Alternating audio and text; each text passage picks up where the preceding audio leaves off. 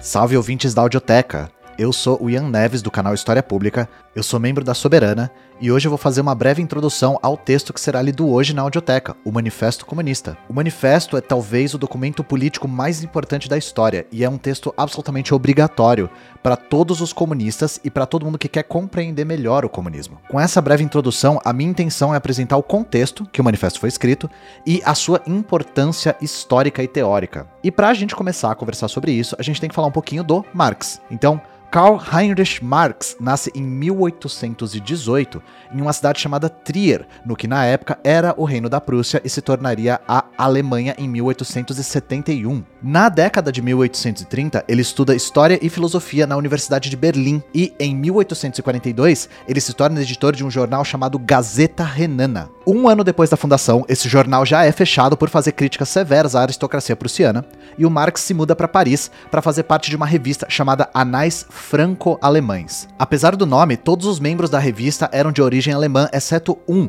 um russo muito famoso chamado Mikhail Bakunin, um grande teórico do anarquismo. Em 1844, quando Marx estava na França, ele conhece o Frederick Engels, que seria seu amigo, mecenas e colaborador para o resto da vida. Em 1845, o Marx é expulso da França pelo governo e ele vai para Bruxelas, na Bélgica.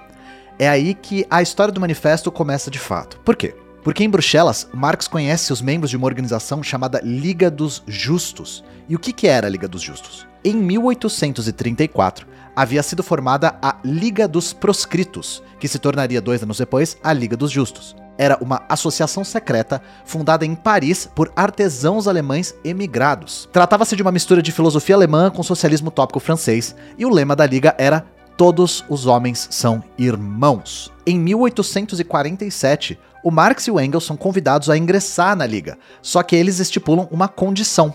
Eles deveriam poder influir na reorientação política da liga.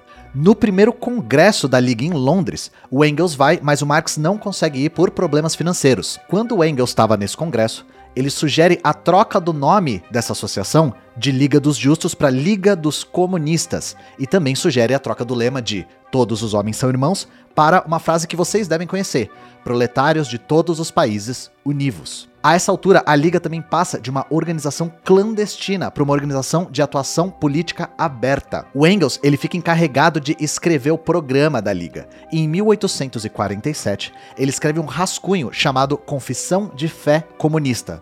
E depois outro rascunho chamado Princípios Básicos do Comunismo, ambos no formato de catecismo. Depois disso, o Engels envia a seguinte carta para o Marx, aspas, Pense sobre a confissão de fé por um momento. Eu acho que é melhor nós abandonarmos o formato de catecismo e chamar a coisa de manifesto comunista, pois a história tem de estar mais ou menos relacionada com isso.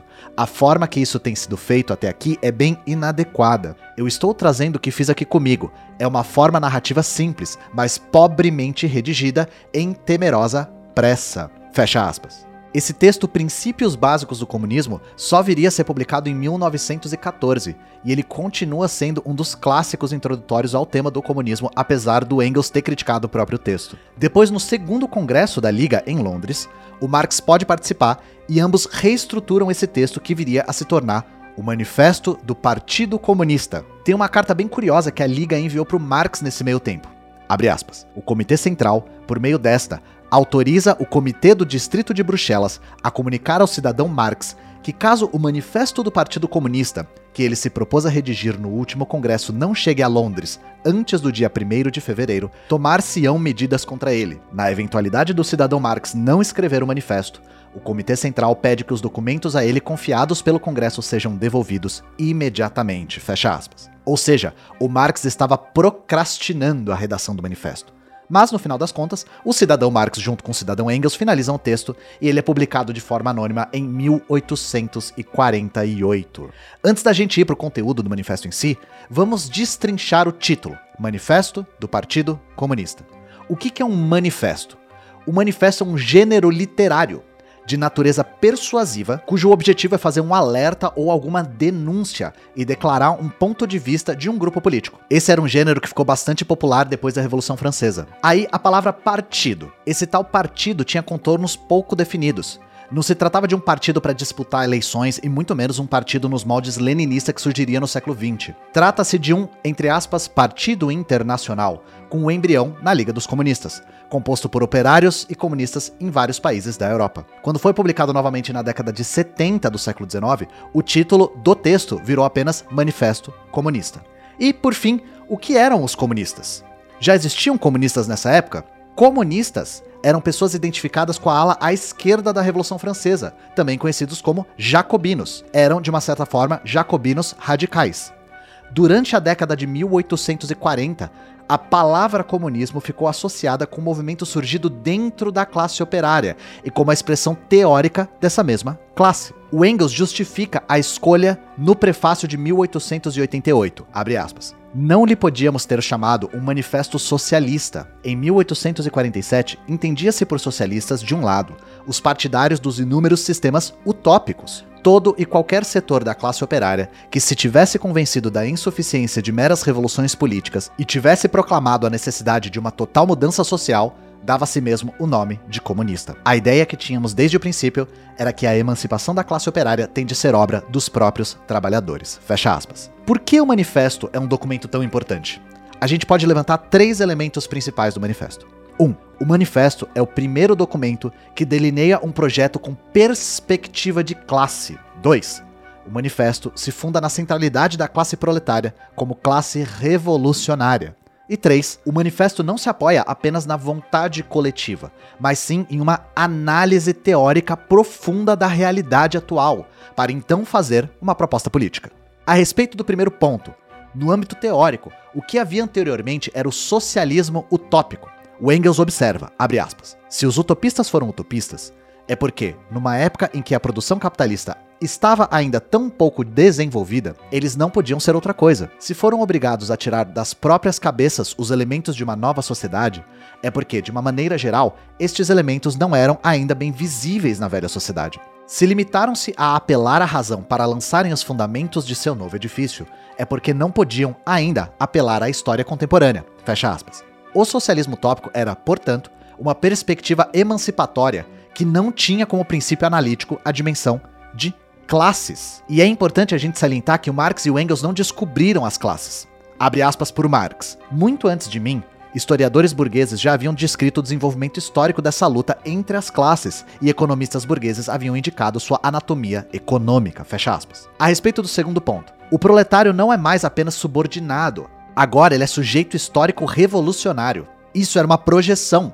porque a grande maior parte da Europa nesse período era composta de trabalhadores rurais e artesãos. O Marx, nesse trecho, demonstra que o que havia de novo era a historicidade das classes, que elas não são naturais e que são apenas fruto de determinados momentos históricos. A classe camponesa não tinha um protagonismo nas obras do Marx e do Engels, porque eles viam resquícios do antigo regime nas suas formas de trabalho, e um contingente reacionário após a Primavera dos Povos em 1848. A respeito do terceiro ponto, o manifesto inaugura um estilo de formulação político-programática baseada na análise. Essa era a perspectiva anti-utopista do Marx e do Engels. Não se trata de uma obra idealista, mas sim baseada na realidade, em pressupostos atualmente existentes. É por essa razão que é uma resistência grande do Marx e do Engels em prever como seria uma sociedade emancipada ou oferecer uma receita para tal.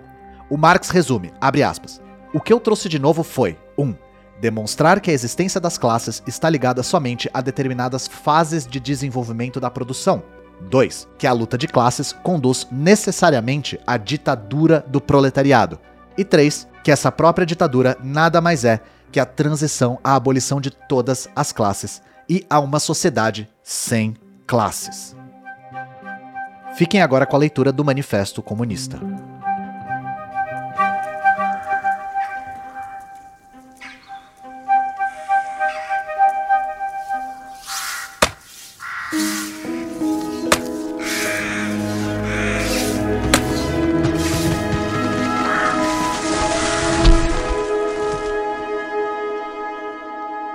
Manifesto do Partido Comunista, de Karl Marx e Friedrich Engels, 1848.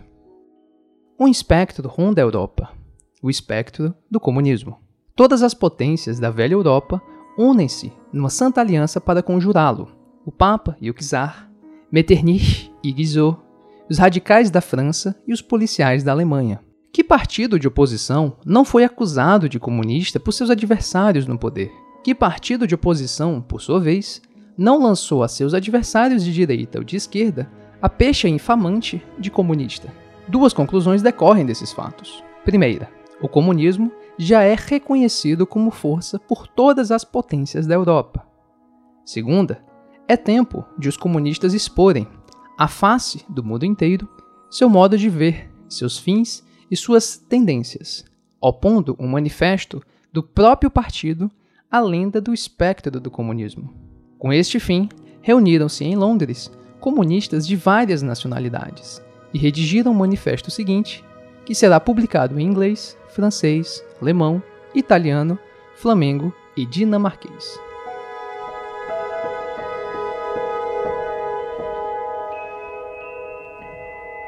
burgueses e proletários.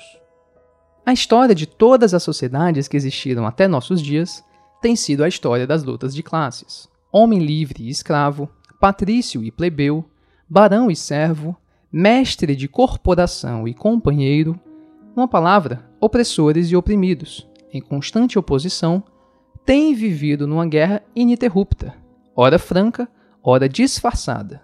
Uma guerra que terminou sempre ou por uma transformação revolucionária da sociedade inteira, ou pela destruição das duas classes em luta. Nas primeiras épocas históricas, verificamos, quase por toda parte, uma completa divisão da sociedade em classes distintas, uma escala graduada de condições sociais. Na Roma antiga, encontramos patrícios, cavaleiros, plebeus, escravos. Na Idade Média, senhores, vassalos, mestres, companheiros, servos. E, em cada uma destas classes, gradações especiais. A sociedade burguesa moderna, que brotou das ruínas da sociedade feudal, não aboliu os antagonismos de classe. Não fez, senão, substituir novas classes, novas condições de opressão, novas formas de luta às que existiram no passado. Entretanto, a nossa época, a época da burguesia, caracteriza-se por ter simplificado os antagonismos de classe. A sociedade divide-se cada vez mais em dois vastos campos opostos, em duas grandes classes diametralmente opostas: a burguesia e o proletariado. Dos servos da Idade Média nasceram os burgueses livres das primeiras cidades. Desta população municipal saíram os primeiros elementos da burguesia. A descoberta da América, a circunnavegação da África, ofereceram à burguesia em ascenso um novo campo de ação. Os mercados da Índia e da China, a colonização da América, o comércio colonial, o incremento dos meios de troca e, em geral, das mercadorias imprimiram um impulso, desconhecido até então, ao comércio, à indústria, à navegação e, por conseguinte, desenvolveram rapidamente o elemento revolucionário da sociedade feudal em decomposição. A antiga organização feudal da indústria em que esta era circunscrita a corporações fechadas, já não podia satisfazer as necessidades que cresciam com a abertura de novos mercados. A manufatura a substituiu. A pequena burguesia industrial suplantou os mestres das corporações. A divisão do trabalho entre as diferentes corporações desapareceu diante da divisão do trabalho dentro da própria oficina. Todavia, os mercados ampliavam-se cada vez mais. A procura de mercadorias aumentava sempre.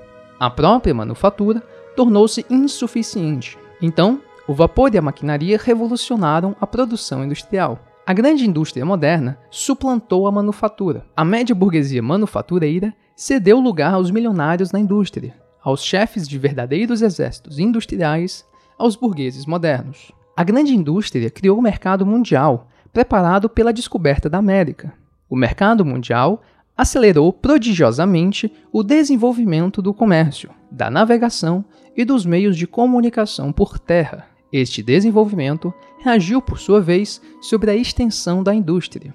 E, à medida que a indústria, o comércio, a navegação, as vias férreas se desenvolviam, crescia a burguesia, multiplicando seus capitais e relegando a segundo plano as classes legadas pela Idade Média. Vemos, pois, que a própria burguesia moderna é o produto de um longo processo de desenvolvimento, de uma série de revoluções no modo de produção e de troca.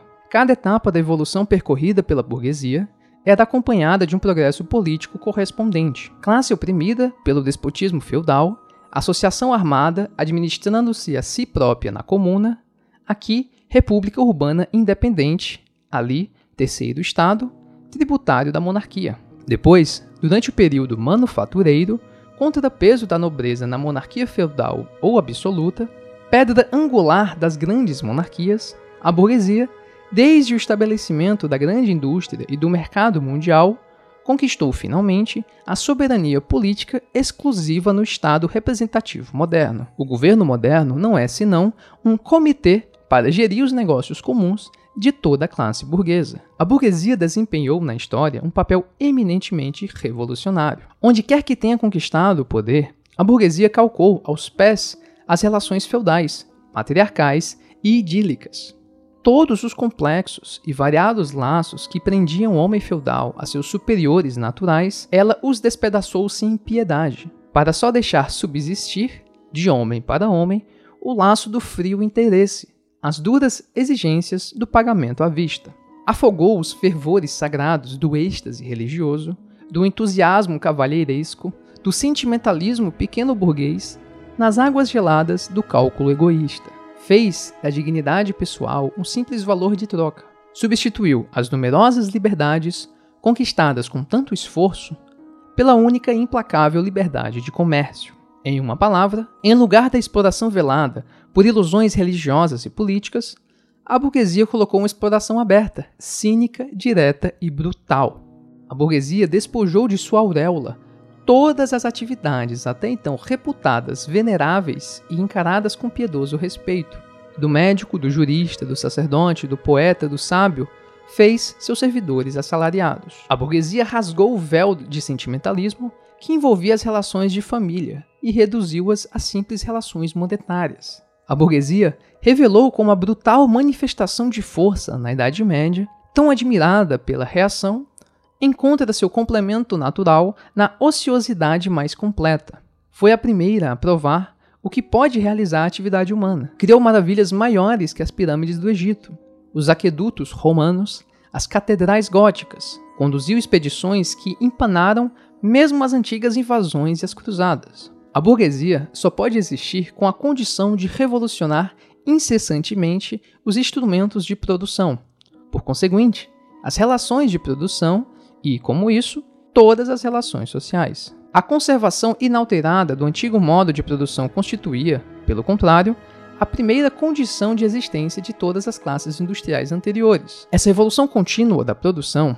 esse abalo constante de todo o sistema social, essa agitação permanente e essa falta de segurança distinguem a época burguesa de todas as precedentes. Dissolvem-se todas as relações sociais antigas e cristalizadas, com seu cortejo de concepções e de ideias secularmente veneradas. As relações que as substituem tornam-se antiquadas antes de se ossificar. Tudo que era sólido e estável se esfuma, tudo que era sagrado é profanado, e os homens são obrigados finalmente a encarar com serenidade suas condições de existência e suas relações recíprocas.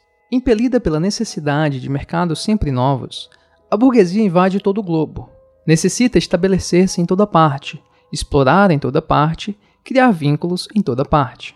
Pela exploração do mercado mundial, a burguesia imprime um caráter cosmopolita à produção e ao consumo em todos os países. Para desespero dos reacionários, ela retirou à indústria sua base nacional. As velhas indústrias nacionais foram destruídas e continuam a sê-lo diariamente. São suplantadas por novas indústrias, cuja introdução se torna uma questão vital para todas as nações civilizadas. Indústrias que não empregam mais matérias-primas autóctones, mas sim matérias-primas vindas das regiões mais distantes, e cujos produtos se consomem não somente no próprio país, mas em todas as partes do globo. Em lugar das antigas necessidades satisfeitas pelos produtos nacionais, nascem novas necessidades, que reclamam para sua satisfação os produtos das regiões mais longínquas e dos climas mais diversos. Em lugar do antigo isolamento de regiões e nações que se bastavam a si próprias, desenvolvem-se um intercâmbio universal,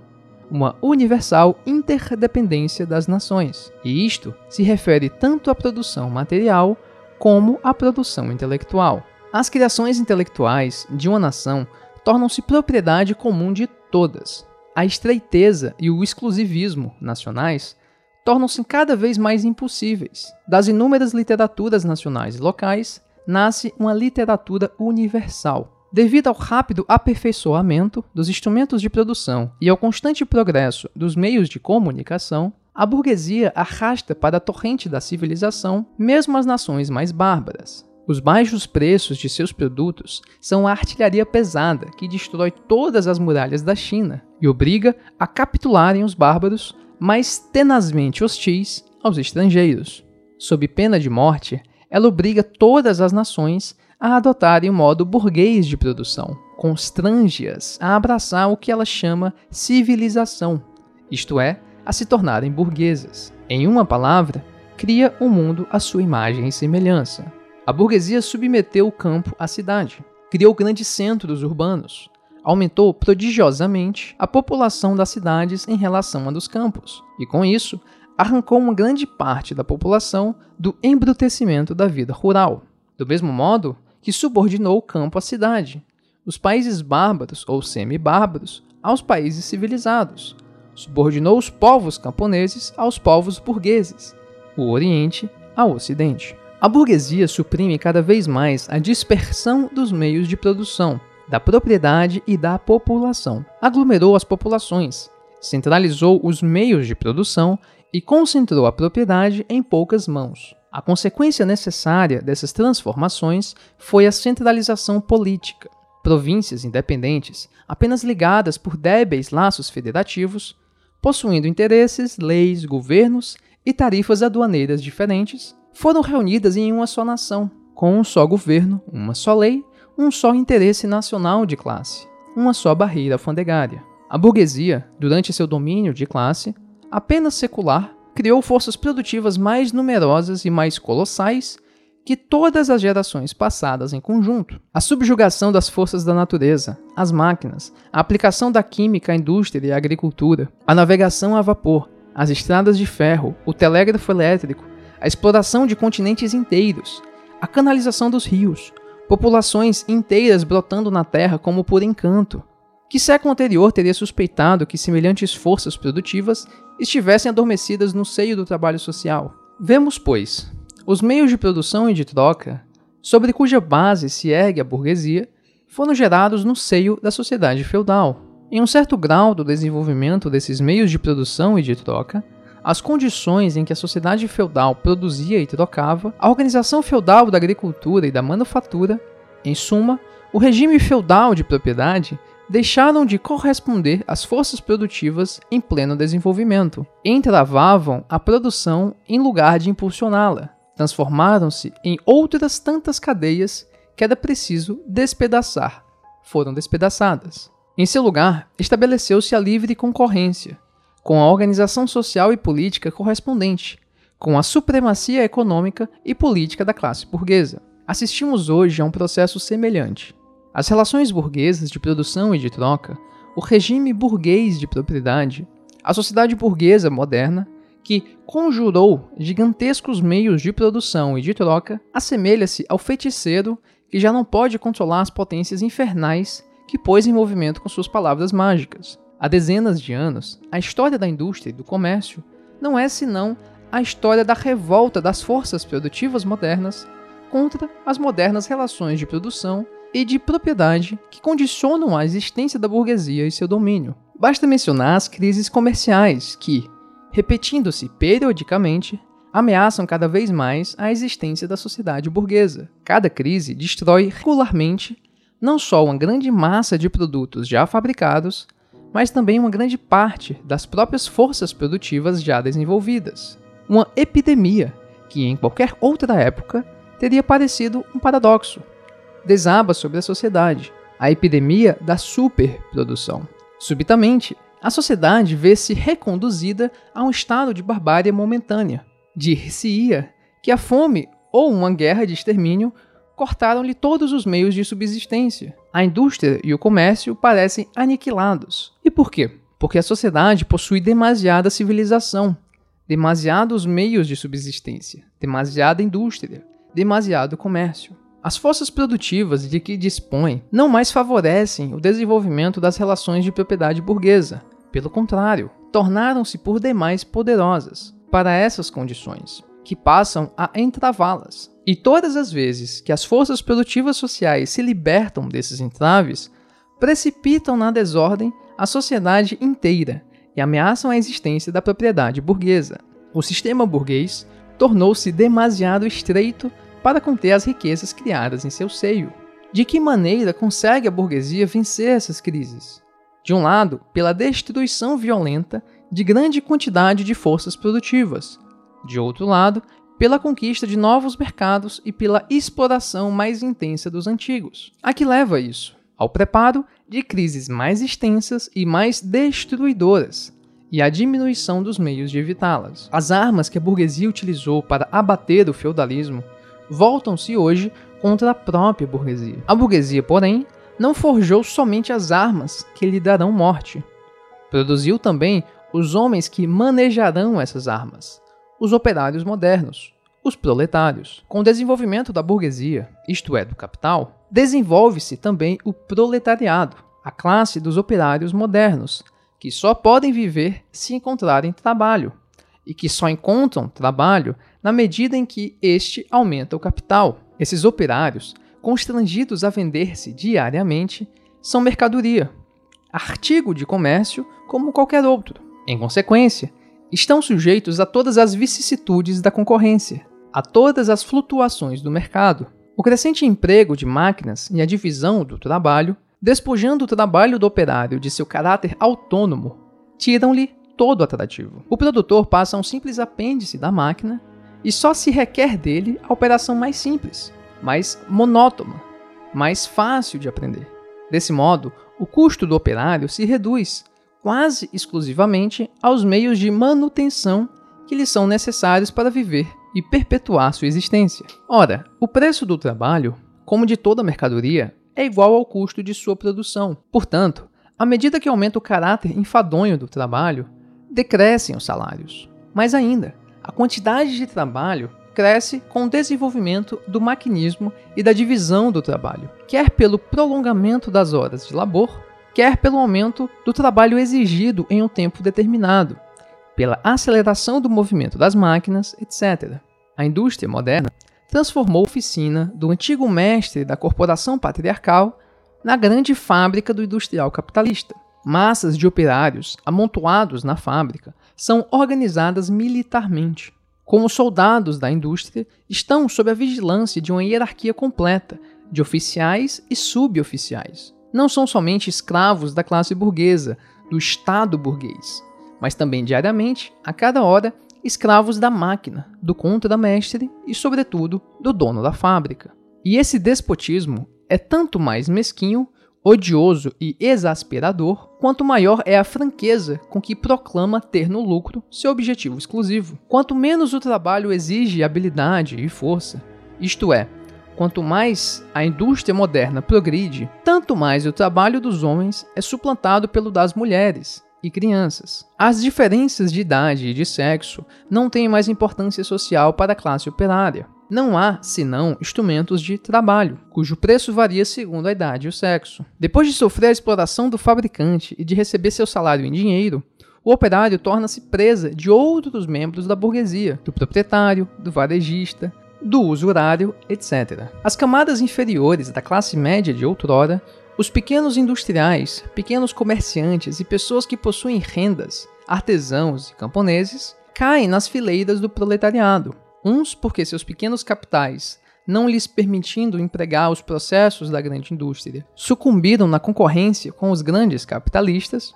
outros porque sua habilidade profissional é depreciada pelos novos métodos de produção. Assim, o proletariado é recrutado em todas as classes da população.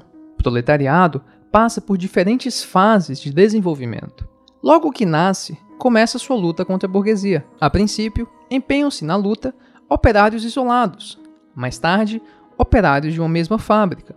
Finalmente, operários do mesmo ramo de indústria, de uma mesma localidade, contra o burguês que os explora diretamente. Não se limitam a atacar as relações burguesas de produção, atacam os instrumentos de produção, destroem as mercadorias estrangeiras que lhes fazem concorrência, quebram as máquinas, queimam as fábricas e esforçam-se para reconquistar a posição perdida do artesão da Idade Média. Nessa fase, constitui o proletariado massa disseminada por todo o país e dispersa pela concorrência. Se por vezes os operários se unem para agir em massa compacta, isto não é ainda o resultado de sua própria união, mas da união da burguesia, que, para atingir seus próprios fins políticos, é levada a pôr em movimento todo o proletariado, o que ainda pode fazer provisoriamente.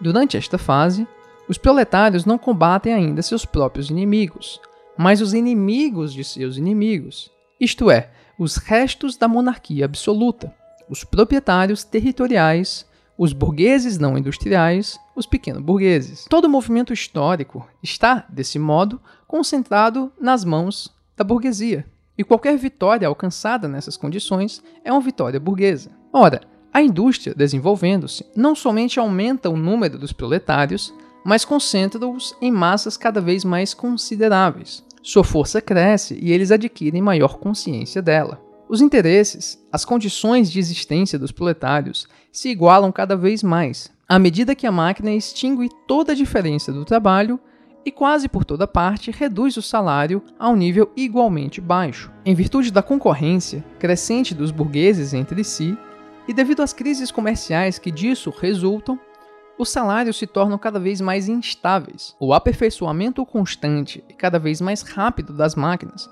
torna a condição de vida do operário cada vez mais precária.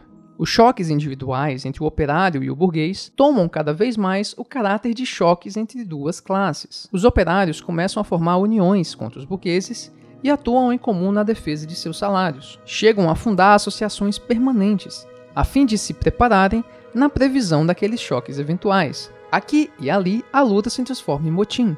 Os operários triunfam às vezes, mas é um triunfo efêmero. O verdadeiro resultado de suas lutas não é o êxito imediato, mas a união cada vez mais ampla dos trabalhadores. Esta união é facilitada pelo crescimento dos meios de comunicação criados pela grande indústria e que permitem o contato entre operários de localidades diferentes. Ora, basta esse contato para concentrar as numerosas lutas locais que tem o mesmo caráter em toda parte em uma luta nacional, em uma luta de classes. Mas toda luta de classes é uma luta política. E a união que os habitantes das cidades da Idade Média levavam séculos a realizar, com seus caminhos vicinais, os proletários modernos realizam em alguns anos por meio das vias férreas. A organização do proletariado em classe, e portanto em partido político, é incessantemente destruída pela concorrência que fazem entre si os próprios operários, mas renasce sempre, e cada vez mais forte, mais firme, mais poderosa. Aproveita-se das divisões intestinas da burguesia para obrigá-la ao reconhecimento legal de certos interesses da classe operária, como, por exemplo, a lei da jornada de 10 horas de trabalho na Inglaterra. Em geral, os choques que se produzem na velha sociedade favorecem de diversos modos o desenvolvimento do proletariado. A burguesia vive em guerra perpétua, primeiro contra a aristocracia, depois contra as frações da própria burguesia, cujos interesses se encontram em conflito com os progressos da indústria, e sempre contra a burguesia dos países estrangeiros. Em todas essas lutas, vê-se forçada a apelar para o proletariado, reclamar seu concurso e arrastá-lo para o movimento político, de modo que a burguesia fornece aos proletários os elementos de sua própria educação política, isto é, armas contra ela própria. Ademais, como já vimos, frações inteiras da classe dominante, em consequência do desenvolvimento da indústria, são precipitadas no proletariado, ou ameaçadas, pelo menos, em suas condições de existência. Também elas trazem ao proletariado numerosos elementos de educação. Finalmente, nos períodos em que a luta de classe se aproxima da hora decisiva, o processo de dissolução da classe dominante, de toda a velha sociedade, adquire um caráter tão violento e agudo que uma pequena fração da classe dominante se desliga desta, ligando-se à classe revolucionária, a classe que traz em si o futuro. Do mesmo modo que outrora uma parte da nobreza passou-se para a burguesia, em nossos dias uma parte da burguesia passa-se para o proletariado, especialmente a parte dos ideólogos burgueses que chegaram à compreensão teórica do movimento histórico em seu conjunto. De todas as classes que ora enfrentam a burguesia, só o proletariado é uma classe verdadeiramente revolucionária. As outras classes degeneram e perecem com o desenvolvimento da grande indústria. O proletariado, pelo contrário, é seu produto mais autêntico. As classes médias Pequenos comerciantes, pequenos fabricantes, artesãos, camponeses combatem a burguesia porque esta compromete sua existência como classes médias. Não são, pois, revolucionárias, mas conservadoras, mais ainda reacionárias, pois pretendem fazer girar para trás a roda da história. Quando são revolucionárias, é em consequência de sua iminente passagem para o proletariado. Não defendem então seus interesses atuais, mas seus interesses futuros abandonam seu próprio ponto de vista para se colocar no do proletariado. O lumpen proletariado, esse produto passivo de putrefação das camadas mais baixas da velha sociedade, pode às vezes ser arrastado ao movimento por uma revolução proletária. Todavia, suas condições de vida o predispõem mais a vender-se à reação.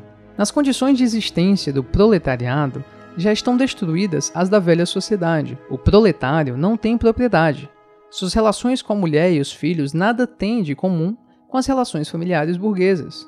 O trabalho industrial moderno, a sujeição do operário pelo capital, tanto na Inglaterra como na França, na América como na Alemanha, despoja o proletário de todo o caráter nacional. As leis, a moral, a religião são, para ele, meros preconceitos burgueses, atrás dos quais se ocultam outros tantos interesses burgueses. Todas as classes que no passado conquistaram o poder trataram de consolidar a situação adquirida, submetendo a sociedade às suas condições de apropriação. Os proletários não podem apoderar-se das forças produtivas sociais, senão abolindo o modo de apropriação que era próprio a estas, e por conseguinte, todo o modo de apropriação em vigor até hoje. Os proletários nada têm de seu a salvaguardar. Sua missão é destruir todas as garantias e seguranças da propriedade privada até aqui existentes.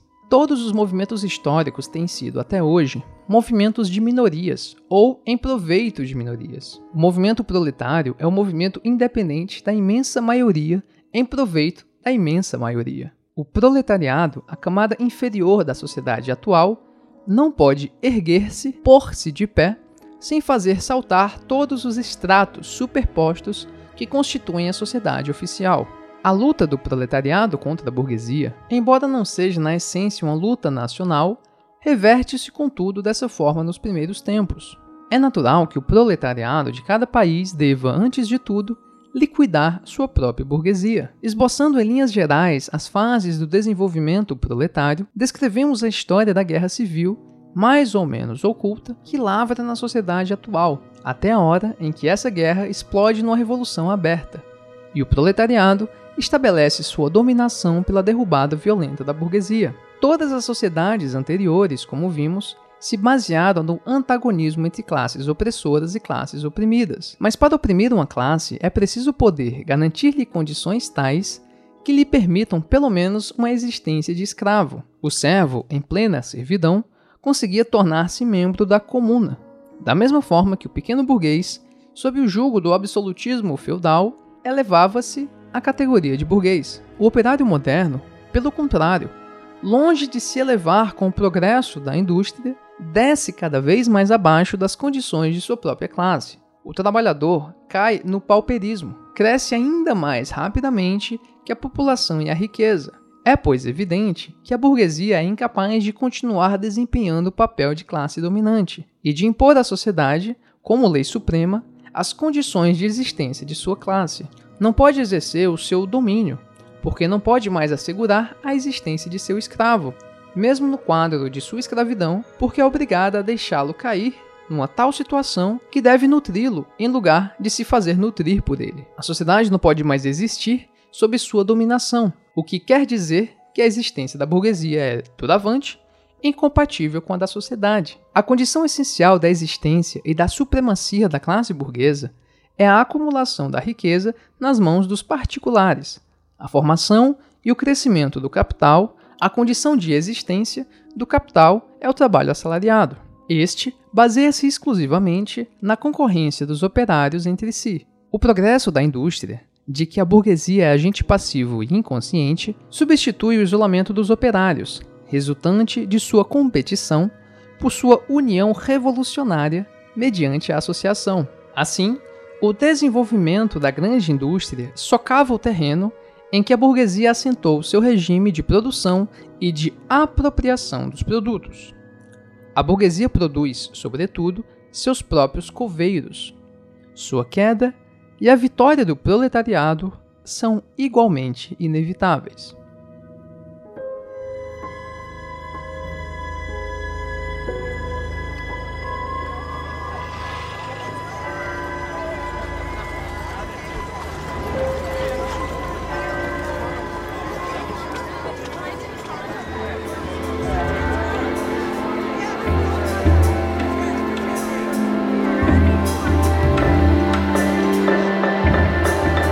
Proletários e comunistas. Qual a posição dos comunistas diante dos proletários em geral? Os comunistas não formam um partido à parte, oposto aos outros partidos operários. Não têm interesses que os separem do proletariado em geral. Não proclamam princípios particulares segundo os quais pretenderiam modelar o movimento operário. Os comunistas só se distinguem dos outros partidos operários em dois pontos. 1. Um, nas diversas lutas nacionais dos proletários, destacam e fazem prevalecer os interesses comuns do proletariado, independentemente da nacionalidade. 2. Nas diferentes fases por que passa a luta entre proletários e burgueses, representam sempre e em toda parte os interesses do movimento em seu conjunto. Na prática, os comunistas constituem, pois, a fração mais resoluta dos partidos operários de cada país, a fração que impulsiona as demais teoricamente, tem sobre o resto do proletariado a vantagem de uma compreensão nítida das condições da marcha e dos fins gerais do movimento proletário. O objetivo imediato dos comunistas é o mesmo que o de todos os demais partidos proletários: constituição dos proletários em uma classe, derrubada da supremacia burguesa, conquista do poder político pelo proletariado. As concepções teóricas dos comunistas não se baseiam, de modo algum, em ideias ou princípios inventados ou descobertos por tal ou qual reformador do mundo. São apenas a expressão geral das condições reais de uma luta de classes existente, de um movimento histórico que se desenvolve sob os nossos olhos. A abolição das relações de propriedade que tem existido até hoje não é uma característica peculiar e exclusiva do comunismo. Todas as relações de propriedade têm passado por modificações constantes em consequência das contínuas transformações das condições históricas. A Revolução Francesa, por exemplo, aboliu a propriedade feudal em proveito da propriedade burguesa. O que caracteriza o comunismo não é a abolição da propriedade em geral, mas a abolição da propriedade burguesa. Ora, a propriedade privada atual, a propriedade burguesa, é a última e mais perfeita expressão do modo de produção e de apropriação baseado nos antagonismos de classe, na exploração de uns pelos outros. Nesse sentido, os comunistas podem resumir sua teoria nesta fórmula única: abolição da propriedade privada. Censuram-nos a nós comunistas o querer abolir a propriedade pessoalmente adquirida, fruto do trabalho do indivíduo, propriedade que se declara ser a base de toda liberdade, de toda independência individual a propriedade pessoal, fruto do trabalho e do mérito. Pretende-se falar da propriedade do pequeno burguês, do pequeno camponês, forma de propriedade anterior à propriedade burguesa? Não precisamos aboli-la, porque o progresso da indústria já a aboliu e continua a aboli-la diariamente. Ou porventura pretende-se falar da propriedade privada atual, da propriedade burguesa. Mas o trabalho do proletário, o trabalho assalariado, cria propriedade para o proletário? De modo algum, cria o capital, isto é, a propriedade que explora o trabalho assalariado e que só pode aumentar sob a condição de produzir novo trabalho assalariado, a fim de explorá-lo novamente. Em sua forma atual, a propriedade se move entre os dois termos antagônicos, capital e trabalho. Examinemos os dois termos dessa antinomia. Ser capitalista significa ocupar não somente uma posição pessoal, mas também uma posição social na produção. O capital é um produto coletivo, só pode ser posto em movimento pelos esforços combinados de muitos membros da sociedade e, mesmo em última instância, pelos esforços combinados de todos os membros da sociedade. O capital não é, pois, uma força pessoal, é uma força social. Assim, quando o capital é transformado em propriedade comum, pertencente a todos os membros da sociedade, não é uma propriedade pessoal que se transforma em propriedade social. O que se transformou foi apenas o caráter social da propriedade. Esta perde seu caráter de classe. Passemos ao trabalho assalariado. O preço médio que se paga pelo trabalho assalariado é o mínimo de salário, isto é, a soma dos meios de subsistência necessária para que o operário viva como operário. Por conseguinte, o que o operário obtém com o seu trabalho é o estritamente necessário para a mera conservação e reprodução de sua vida. Não queremos de nenhum modo abolir essa apropriação pessoal dos produtos do trabalho, indispensável à manutenção e à reprodução da vida humana, pois essa apropriação não deixa nenhum lucro líquido que confira poder sobre o trabalho alheio. O que queremos é suprimir o caráter miserável desta apropriação que faz com que o operário só viva para aumentar o capital, e só viva na medida em que o exigem os interesses da classe dominante. Na sociedade burguesa, o trabalho vivo é sempre um meio de aumentar o trabalho acumulado. Na sociedade comunista, o trabalho acumulado é sempre um meio de ampliar, enriquecer e melhorar cada vez mais a existência dos trabalhadores. Na sociedade burguesa, o passado domina o presente. Na sociedade comunista, é o presente que domina o passado. Na sociedade burguesa, o capital é independente e pessoal, ao passo que o indivíduo que trabalha não tem nem independência nem personalidade. A abolição de semelhante estado de coisas que a burguesia verbera como a abolição da individualidade e da liberdade.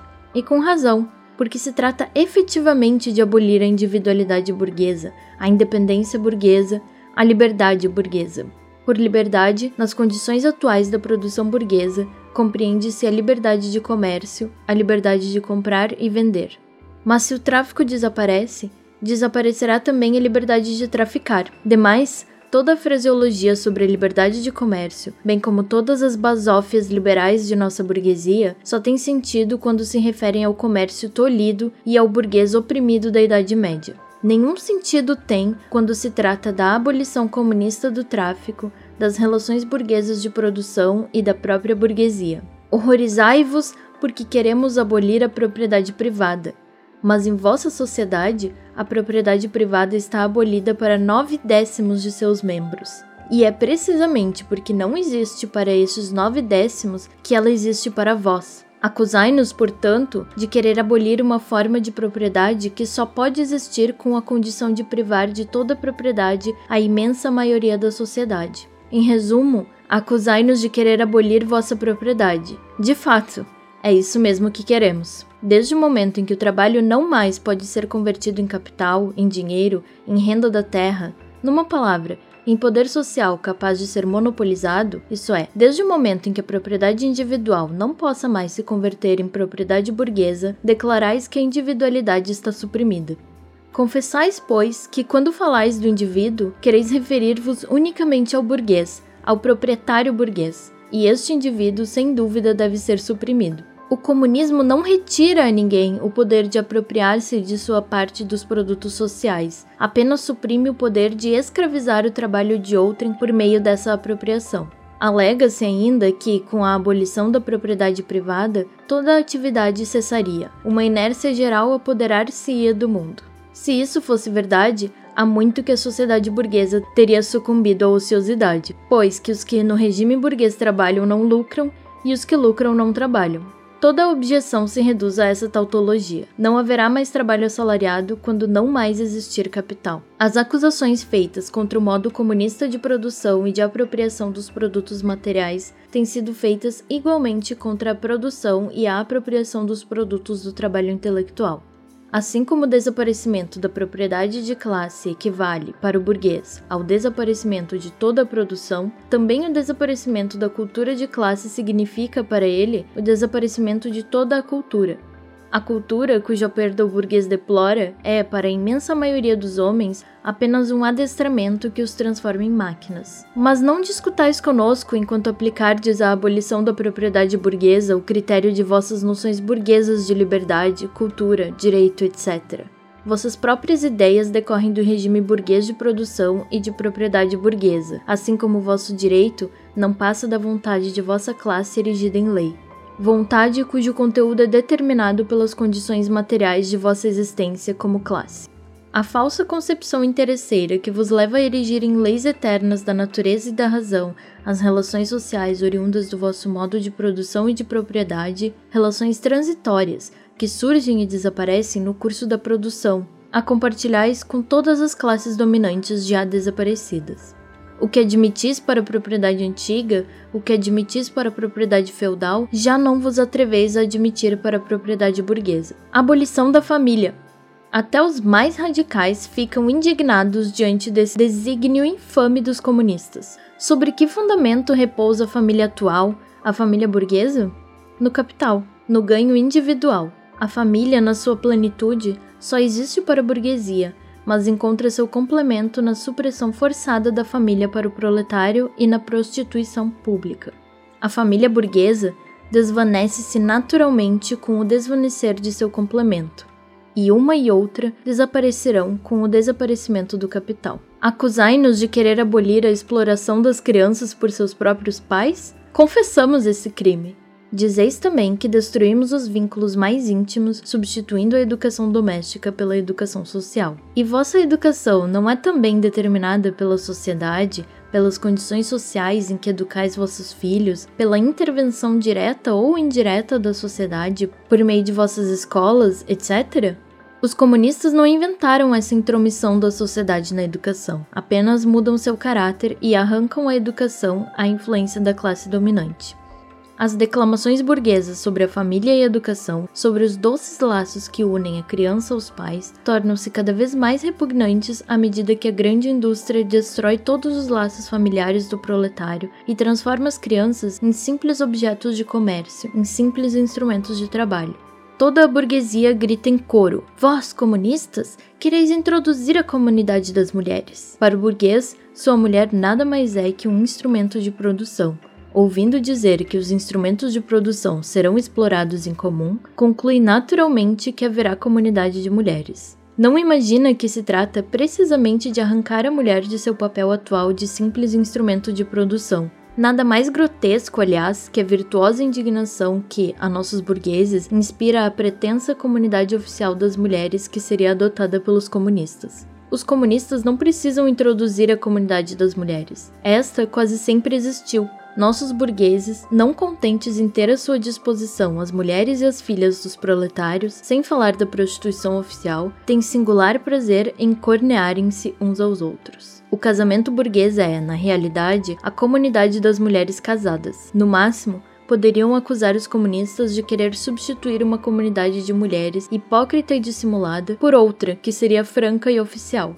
De resto, é evidente que, com a abolição das relações de produção atuais, a comunidade das mulheres que deriva dessas relações, isto é, a prostituição oficial e não oficial, desaparecerá. Além disso, os comunistas são acusados de querer abolir a pátria, a nacionalidade. Os operários não têm pátria, não se lhes pode tirar aquilo que não possuem. Como, porém, o proletariado tem por objetivo conquistar o poder político e erigir-se em classe dirigente da nação, tornar-se ele mesmo a nação, ele é, nessa medida, nacional, embora de nenhum modo no sentido burguês da palavra. As demarcações e os antagonismos nacionais entre os povos desaparecem cada vez mais com o desenvolvimento da burguesia, com a liberdade do comércio e o mercado mundial, com a uniformidade da produção industrial, e com as condições de existência que lhe correspondem. A supremacia do proletariado fará com que tais demarcações e antagonismos desapareçam ainda mais depressa. A ação comum do proletariado, pelo menos nos países civilizados, é uma das primeiras condições para sua emancipação. À medida que for suprimida a exploração do homem pelo homem, será suprimida a exploração de uma nação por outra. Quando os antagonismos de classe no interior das nações tiverem desaparecido, desaparecerá a hostilidade entre as próprias nações. Quanto às acusações feitas aos comunistas em nome da religião, da filosofia e da ideologia em geral, não merecem um exame aprofundado. Será preciso grande perspicácia para compreender que as ideias, as noções e as concepções, numa palavra, que a consciência do homem se modifica com toda mudança sobrevinda em suas condições de vida, em suas relações sociais, em sua existência social? que demonstra a história das ideias, senão que a produção intelectual se transforma com a produção material? As ideias dominantes de uma época sempre foram as ideias da classe dominante. Quando se fala de ideias que revolucionam uma sociedade inteira, isto quer dizer que, no seio da velha sociedade, se formaram os elementos de uma nova sociedade e que a dissolução das velhas ideias marcha de par com a dissolução das antigas condições de vida. Quando o mundo antigo declinava, as velhas religiões foram vencidas pela religião cristã. Quando, no século XVIII, as ideias cristãs cederam lugar às ideias racionalistas, a sociedade feudal travava sua batalha decisiva contra a burguesia então revolucionária. As ideias de liberdade religiosa e de liberdade de consciência não fizeram mais que proclamar o império da livre concorrência no domínio do conhecimento. Sem dúvida, dir-se-á, as ideias religiosas, morais, filosóficas, políticas, jurídicas, etc., modificaram-se no curso do desenvolvimento histórico, mas a religião, a moral, a filosofia, a política, o direito mantiveram-se sempre através dessas transformações. Além disso, há verdades eternas, como a liberdade, a justiça, etc., que são comuns a todos os regimes sociais, mas o comunismo quer abolir essas verdades eternas, quer abolir a religião e a moral, em lugar de lhes dar uma nova forma, e isso contradiz todo o desenvolvimento histórico anterior. A que se reduz essa acusação? A história de toda a sociedade até nossos dias consiste no desenvolvimento dos antagonismos de classe, antagonismos que se têm revestido de formas diferentes nas diferentes épocas. Mas qualquer que tenha sido a forma desses antagonismos, a exploração de uma parte da sociedade por outra é um fato comum a todos os séculos anteriores. Portanto, Nada há de espantoso que a consciência social de todos os séculos, apesar de toda sua variedade e diversidade, se tenha movido sempre sob certas formas comuns, formas de consciência que só se dissolverão completamente com o desaparecimento total dos antagonismos de classe. A Revolução Comunista é a ruptura mais radical com as relações tradicionais de propriedade. Nada de estranho, portanto, que no seu curso de desenvolvimento rompa do modo mais radical com as ideias tradicionais. Mas deixemos de lado as objeções feitas pela burguesia ao comunismo.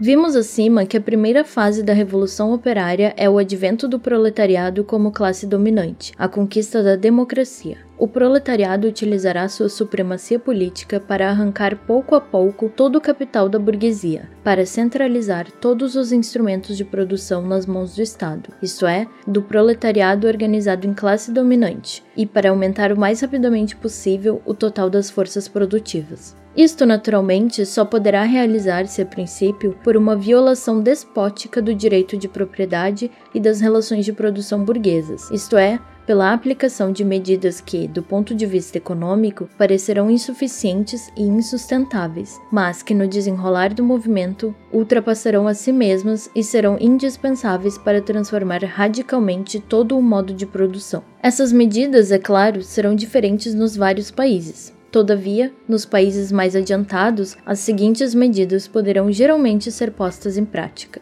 1. Um, expropriação da propriedade latifundiária e emprego da renda da terra em proveito do Estado. 2. Imposto fortemente progressivo. 3. Abolição do direito de herança. 4. Confiscação da propriedade de todos os emigrados e sediciosos. 5. Centralização do crédito nas mãos do Estado por meio de um Banco Nacional com capital do Estado e com monopólio exclusivo. 6. Centralização nas mãos do Estado de todos os meios de transporte. 7. Multiplicação das fábricas e dos instrumentos de produção pertencentes ao Estado, arroteamento das terras incultas e melhoramento das terras cultivadas segundo um plano geral. 8. Trabalho obrigatório para todos organização de exércitos industriais, particularmente para a agricultura. 9. Combinação do trabalho agrícola e industrial, medidas tendentes a fazer desaparecer gradualmente a distinção entre a cidade e o campo. 10. Educação pública e gratuita de todas as crianças. Abolição do trabalho das crianças nas fábricas, tal como é praticado hoje. Combinação da educação com a produção material, etc. Uma vez desaparecidos os antagonismos de classe no curso do desenvolvimento e sendo concentrada toda a produção propriamente dita nas mãos dos indivíduos associados, o poder público perderá seu caráter político. O poder político é o poder organizado de uma classe para a opressão de outra. Se o proletariado, em sua luta contra a burguesia, se constitui forçosamente em classe, se se converte por uma revolução em classe dominante e, como classe dominante, destrói violentamente as antigas relações de produção, destrói juntamente com essas relações de produção as condições dos antagonismos entre as classes, destrói as classes em geral e, com isso, sua própria dominação como classe. Em lugar da antiga sociedade burguesa, com suas classes e antagonismos de classe, surge uma associação onde o livre desenvolvimento de cada um é a condição do livre desenvolvimento de todos.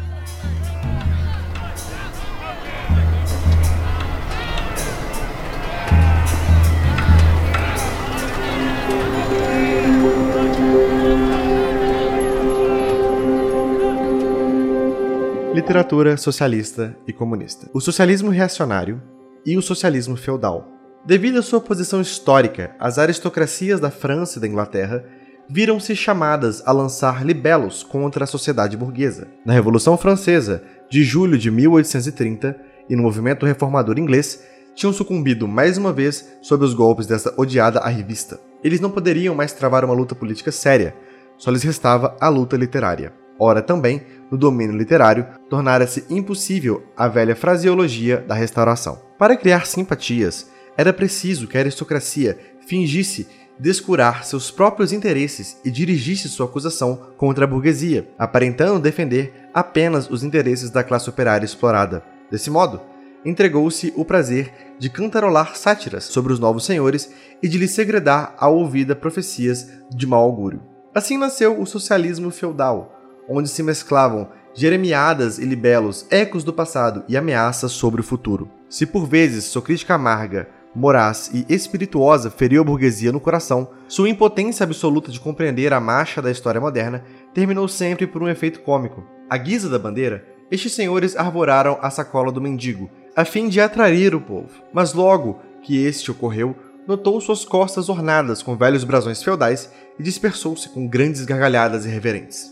Uma parte dos legimistas franceses e a, entre aspas, jovem Inglaterra ofereceram ao mundo este espetáculo divertido. Quando os campeões do feudalismo demonstraram que o modo de exploração feudal era o diferente da burguesia, esqueceram-se de uma coisa: que o feudalismo explorava em circunstâncias e condições completamente diversas e hoje em dia caducas. Quando ressaltavam que, sob o regime feudal, o proletário moderno não existia, esqueceram uma coisa: que a burguesia moderna é precisamente um fruto necessário de seu regime social. Aliás, ocultaram tão pouco o caráter reacionário de sua crítica que sua principal queixa contra a burguesia consiste justamente em dizer que esta assegura sob seu regime o desenvolvimento de uma classe que fará ir pelos ares toda a antiga ordem social. O que reprovam à burguesia é mais o ter produzido um proletário revolucionário do que haver criado o proletariado em geral. Por isso, na luta política, participam ativamente de todas as medidas de repressão contra a classe operária. E, na vida diária, a despeito da sua pomposa fraseologia,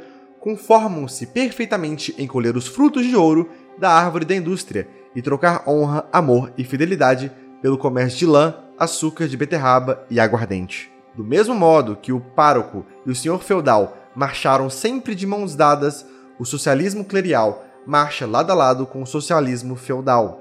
Nada é mais fácil que recobrir o asceticismo cristão com o verniz socialista.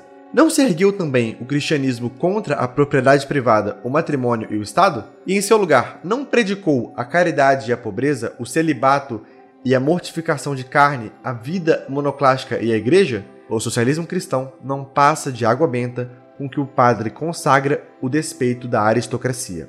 O socialismo pequeno burguês. Não é a aristocracia feudal a única classe arruinada pela burguesia.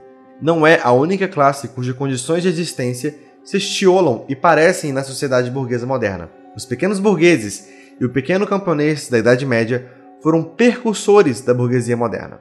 Nos países onde o comércio e a indústria são pouco desenvolvidos, esta classe continua a vegetar ao lado da burguesia em ascensão. Nos países onde a civilização moderna está florescente, forma-se uma nova classe de pequenos burgueses, que oscila entre o proletário e a burguesia, fração complementar da sociedade burguesa. Ela se reconstitui incessantemente. Mas os indivíduos que a compõem se veem constantemente precipitados no proletariado, devido à concorrência, e, com a marcha progressiva da grande indústria, sentem aproximar-se de um momento em que desaparecerão completamente como fração independente da sociedade moderna e em que serão substituídos no comércio, na manufatura, na agricultura, por capatazes e empregados. Nos países como a França, onde os camponeses constituem bem mais da metade da população, é natural que os escritores que se batiam pelo proletário contra a burguesia aplicassem à sua crítica do regime burguês critérios pequenos burgueses e camponeses e defendessem a causa operária do ponto de vista da pequena burguesia. Desse modo, se formou o socialismo pequeno burguês. Sismondi é o chefe dessa literatura, não somente na França, mas também na Inglaterra. Tal socialismo analisou com muita penetração as contradições inerentes às relações de produção modernas. Pôs a nu as hipocrisias apologistas dos economistas, demonstrou de modo irrefutável os efeitos mortíferos das máquinas e da divisão do trabalho, a concentração dos capitais e da propriedade territorial, a superprodução, as crises, a decadência inevitável dos pequenos burgueses e camponeses, a miséria do proletariado, a anarquia na produção, a clamorosa desproporção na distribuição das riquezas e a guerra industrial e o extermínio entre nações, a dissolução dos velhos costumes, das velhas relações de família, nas velhas nacionalidades. Todavia, a finalidade real desse socialismo pequeno burguês é ou reestabelecer antigos meios de produção e de troca e, com eles, as antigas relações de propriedade e toda a sociedade antiga, ou então fazer entrar à força os meios modernos de produção e de troca no quadro estreito das antigas relações de propriedade que foram destruídas e necessariamente despedaçadas por eles. Num e no outro caso, esse socialismo é ao mesmo tempo reacionário e utópico. Para a manufatura, o regime corporativo. Para a agricultura, o regime patriarcal. Eis a sua última palavra. Por fim, quando os obstinados fatos históricos lhe fizeram passar completamente a embriaguez, essa escola socialista abandonou-se uma verdadeira prostração de espírito. O socialismo alemão, ou o, entre aspas, verdadeiro socialismo. A literatura socialista e comunista na França, nascida sob a pressão de uma burguesia dominante, expressão literária da revolta contra esse domínio, foi introduzida na Alemanha quando a burguesia começava a lutar contra o absolutismo feudal filósofos, semifilósofos e impostores alemães lançaram-se avidamente sobre essa literatura, mas esqueceram que, com a importação da literatura francesa na Alemanha, não eram importadas ao mesmo tempo as condições sociais da França. Nas condições alemãs, a literatura francesa perdeu toda a significação prática imediatista e tornou-se um caráter puramente literário. Aparecia apenas como especulação ociosa sobre a realização da natureza humana. Por isso, as reivindicações da primeira Revolução Francesa só eram, para filósofos alemães do século XVIII, as reivindicações da, entre aspas, razão prática em geral. E a manifestação da vontade dos burgueses revolucionários da França não expressava a seus olhos senão as leis da vontade pura, da vontade tal como deve ser, da vontade verdadeiramente humana. O trabalho dos literatos alemães limitou-se a colocar as ideias francesas em harmonia com a sua velha consciência filosófica ou, antes, apropriar-se das ideias francesas sem abandonar seu próprio ponto de vista filosófico. Apropriaram-se delas como se assimila uma língua estrangeira, pela tradução. Sabe-se que os monges recobriam os manuscritos das obras clássicas da antiguidade pagã com absurdas lendas sobre santos católicos. Os literatos alemães agiram em sentido inverso a respeito da literatura francesa profana, introduziram suas insanidades filosóficas no francês original. Por exemplo, Sob a crítica francesa das funções do dinheiro, escreveram da alienação humana. Sobre a crítica francesa do Estado burguês, escreveram, entre aspas, eliminação do poder da universidade abstrata, e assim por diante. A essa interpolação da fraseologia filosófica nas teorias francesas deram o nome de filosofia de ação, verdadeiro socialismo, ciência alemã do socialismo, justificação filosófica do socialismo, entre outras coisas. Deste modo, emascularam completamente a literatura socialista e comunista francesa, e como nas mãos dos alemães essa literatura deixou de ser a expressão da luta de uma classe contra a outra, eles felicitaram-se por ter elevado acima da estreiteza francesa e ter defendido não verdadeiras necessidades, mas a necessidade do verdadeiro.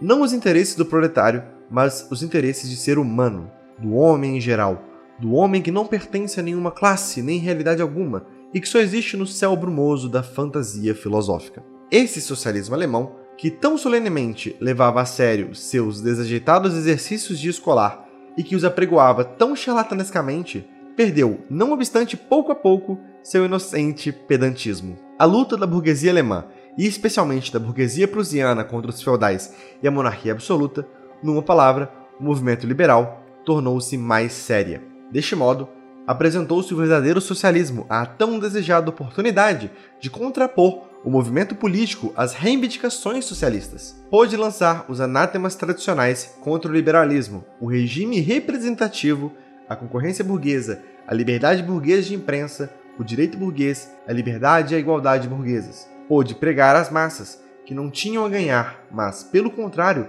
tudo a perder nesse movimento burguês. O socialismo alemão esqueceu, muito a propósito, que a crítica francesa, da qual era econo-monótono, pressupunha a sociedade burguesa moderna com as condições materiais de existência que lhe correspondiam e uma constituição política adequada, precisamente as coisas que, na Alemanha, se tratava ainda de conquistar. Para os governos absolutos da Alemanha, com os cortejos de padres, pedagogos, fidalgos rurais e burocratas, esse socialismo converteu-se em espantalho para amedrontar a burguesia que se erguia ameaçadora. Juntou-se a hipocrisia adocicada aos tiros e chicotadas, com esse mesmo os governos respondiam aos levantes de operários alemães. Se o verdadeiro socialismo se tornou, assim, uma arma nas mãos dos governos contra a burguesia alemã, representava, além disso, diretamente o interesse reacionário, o interesse da pequena burguesia alemã.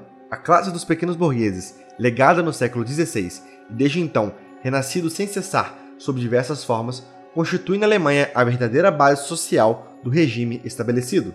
Mantê-la é manter na Alemanha o regime estabelecido. A supremacia industrial e a política da pequena burguesia ameaçada e a pequena burguesia de destruição certa, de um lado, pela concentração de capitais, de outro, pelo desenvolvimento de um proletário revolucionário. O verdadeiro socialismo pareceu aos pequenos burgueses como uma arma capaz de aniquilar esses dois inimigos propagou-se como uma epidemia. A roupagem tecida com os fios e materiais da especulação, bordada com flores da retórica e banhada de orvalho sentimental, essa roupagem na qual socialistas alemães envolveram o miserável esqueleto das suas, entre aspas, verdades eternas, não fez senão ativar a venda de suas mercadorias entre tal público.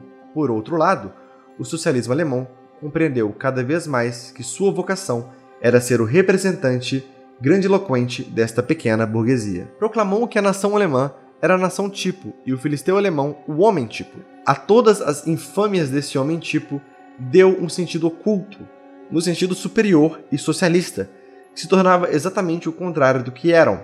Foi consequente até o fim, levando-se contra a tendência brutalmente destruidora do comunismo declarado que pairava imparcialmente acima de todas as lutas de classe. Com poucas exceções, todas as pretensas publicações socialistas ou comunistas que circulavam na Alemanha pertenciam a essa imunda e enervante literatura. O socialismo conservador ou burguês. Uma parte da burguesia procura remediar os males sociais com o fim de consolidar a sociedade burguesa. Nessa categoria, enfileiram-se os economistas, os filantropos, os humanitários, os que ocupam em melhorar a sorte da classe operária, os organizadores de beneficiárias, os protetores dos animais, os fundadores das sociedades de temperança, enfim, os reformadores de gabinete de toda a categoria. Chegou-se até a elaborar esse socialismo burguês em sistemas completos. Como exemplo, citemos a filosofia da miséria de Proudhon. Os socialistas burgueses querem as condições de vida da sociedade moderna sem as lutas e os perigos que dela decorrem fatalmente. Querem a sociedade atual, mas eliminando os elementos com que a revolucionam e a dissolvem. Querem a burguesia sem o proletário. Como é natural, a burguesia concebe o mundo que domina como um dos melhores mundos possíveis.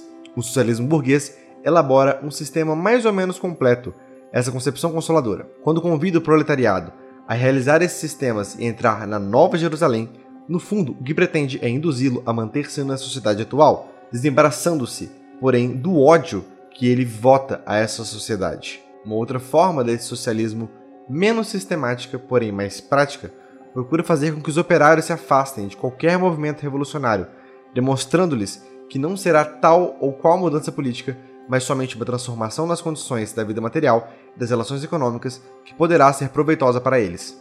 Notai que, por transformações das condições de vida material, esse socialismo não compreende em absoluto a abolição das relações burguesas de produção, o que só é possível por via revolucionária, mas apenas reformas administrativas realizadas sobre a base das próprias relações de produções burguesas e que, portanto, não afetam as relações entre o capital e o trabalho assalariado, servindo, no melhor dos casos, para diminuir os gastos da burguesia com seu domínio e simplificar o trabalho administrativo de seu Estado.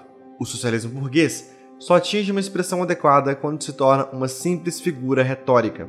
Livre câmbio, no interesse da classe operária. Tarifas protetoras, no interesse da classe operária. Prisões celulares, no interesse da classe operária.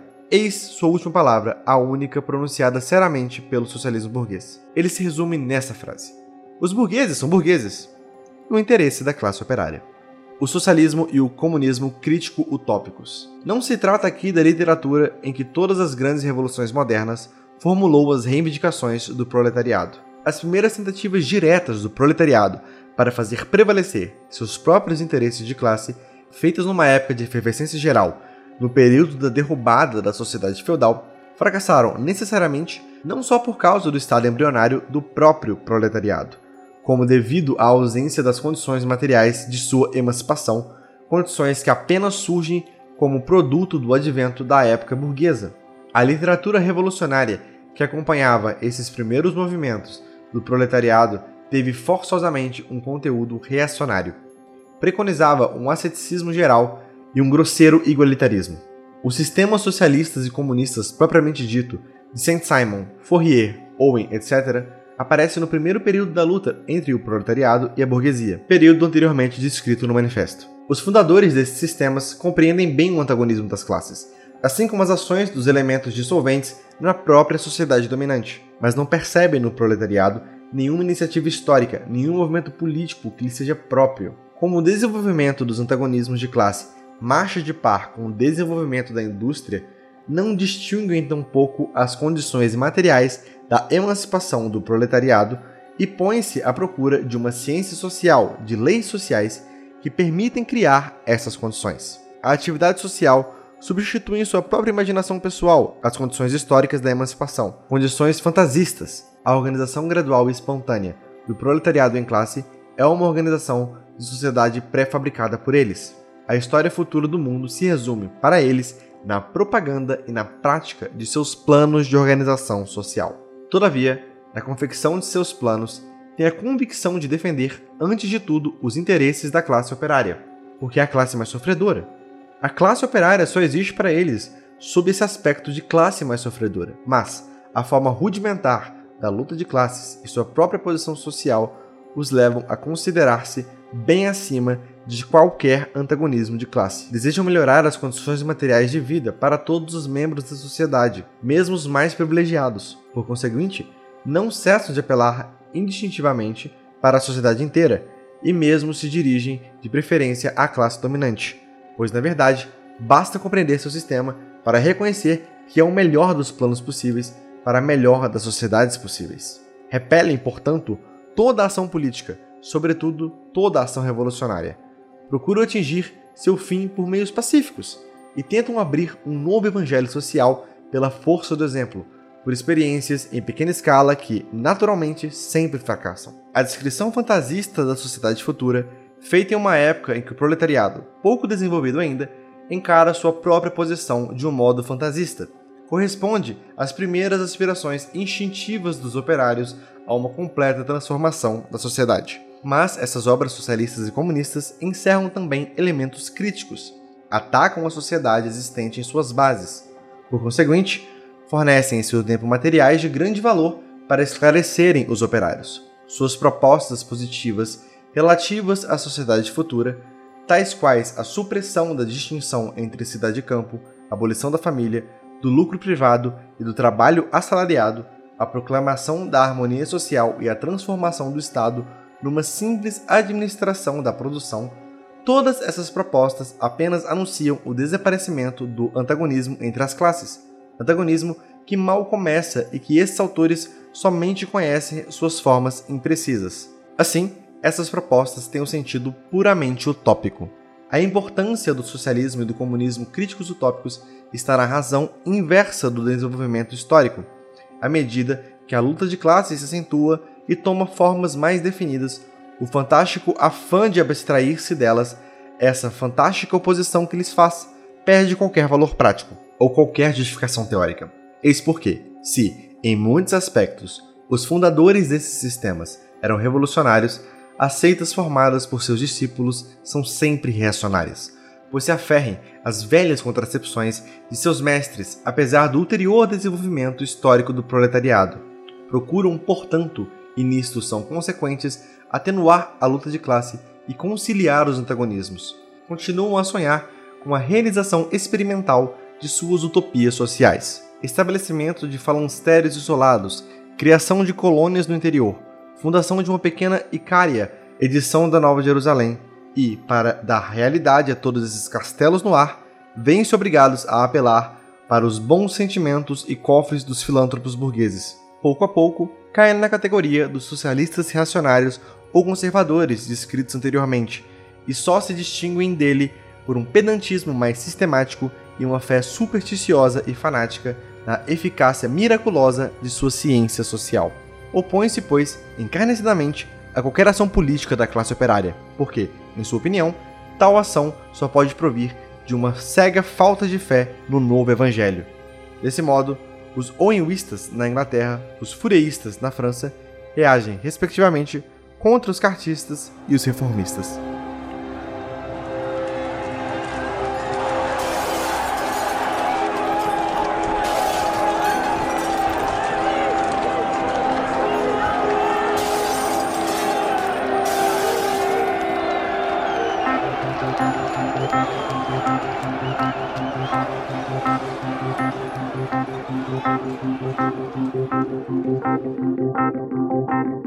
Posição dos comunistas para com os diversos partidos oposicionistas. De acordo com o capítulo 2, é evidente a relação dos comunistas para com os partidos operários já constituídos, portanto, a sua relação para com os cartistas na Inglaterra e os reformadores agrários na América do Norte. Lutam para alcançar os fins e interesses imediatos da classe operária, mas no movimento presente representam simultaneamente o futuro do movimento. Na França, os comunistas juntam-se ao Partido Socialista Democrático contra a burguesia conservadora e radical, sem por isso abdicarem do direito de assumir uma atitude crítica perante as frases e as ilusões provenientes do legado revolucionário. Na Suíça, apoiam os radicais, sem deixar de reconhecer que este partido é composto por elementos contraditórios, em parte socialistas democráticos no sentido francês e em parte burgueses radicais. Entre os polacos, os comunistas apoiam o partido que faz de uma revolução agrária condição da libertação nacional, aquele mesmo partido que deu vida à insurreição da Cracóvia de 1846. Na Alemanha, o Partido Comunista luta, assim que a burguesia entra revolucionariamente em cena, em conjunto com a burguesia contra a monarquia absoluta, a propriedade feudal da terra e a pequena burguesia. Mas nem por um instante deixa de formar nos operários uma consciência o mais clara possível sobre a oposição hostil entre burguesia e proletariado, para que os operários alemães possam virar logo as condições sociais e políticas que a burguesia tem necessariamente de originar com a sua dominação, como outras tantas armas contra a burguesia, para que depois do derrube das classes reacionárias na Alemanha comece logo a luta contra a própria burguesia. Para a Alemanha, dirigem os comunistas a sua atenção principal, porque a Alemanha está em vésperas de uma revolução burguesa e porque leva a cabo este revolucionamento em condições de maior progresso da civilização europeia em geral e com um proletariado muito mais desenvolvido do que a Inglaterra no século XVII e a França no século XVIII. Porque a revolução burguesa alemã só pode ser, portanto, o prelúdio imediato de uma revolução proletária. Numa palavra, por toda parte, os comunistas apoiam todo o movimento revolucionário contra as situações sociais e políticas existentes. Em todos estes movimentos, põe-se em relevo a questão da propriedade, seja qual for a forma mais ou menos desenvolvida que ela possa ter assumido, como a questão fundamental do movimento. Por fim, por toda parte, os comunistas trabalham na ligação e entendimento dos partidos democráticos de todos os países. Os comunistas rejeitam dissimular as suas perspectivas e propósitos. Declaram abertamente que os seus fins só podem ser alcançados pelo derrube violento de toda a ordem social até aqui. Podem as classes dominantes tremer ante uma revolução comunista. Nela, os proletários não têm nada a perder a não ser suas correntes. Têm um mundo a ganhar. Proletários de todos os países, univos.